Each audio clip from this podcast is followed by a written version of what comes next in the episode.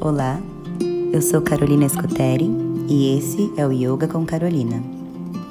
Hoje nós vamos refletir sobre o conto do monge e do escorpião.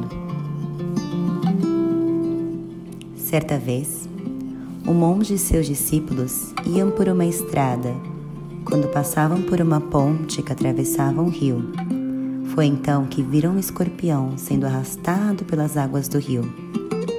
O monge então correu para as margens do rio, meteu-se na água e tomou o escorpião pela mão. Quando trazia para fora, o escorpião picou a sua mão e, devido à dor, o monge deixou o escorpião cair novamente no rio.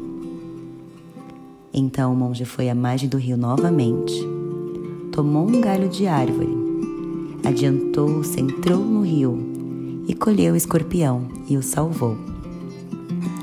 Após isso, o monge voltou a reunir-se com seus discípulos na estrada.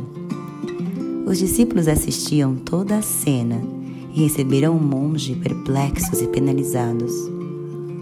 Mestre, deve estar doendo muito. Por que você foi salvar esse bichinho ruim e venenoso?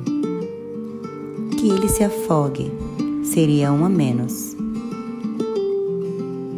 Veja como ele respondeu à sua ajuda picou a mão de quem o salvou. Ele não merecia sua compaixão. O monge ouviu tranquilamente os comentários de seus discípulos e respondeu: O escorpião agiu conforme sua natureza, e eu agi conforme a minha. Este conto nos faz refletir de como agimos de acordo com as coisas ou as pessoas ao nosso redor. Quantas vezes nos deixamos influenciar ou levar por pessoas ou acontecimentos externos e esquecemos quem verdadeiramente somos e aquilo que acreditamos. Quantas vezes agimos com raiva porque recebemos raiva, ou agimos com desprezo porque recebemos desprezo e esquecemos de olhar para dentro e ver quem realmente somos e buscar a nossa verdadeira natureza, a natureza da bondade.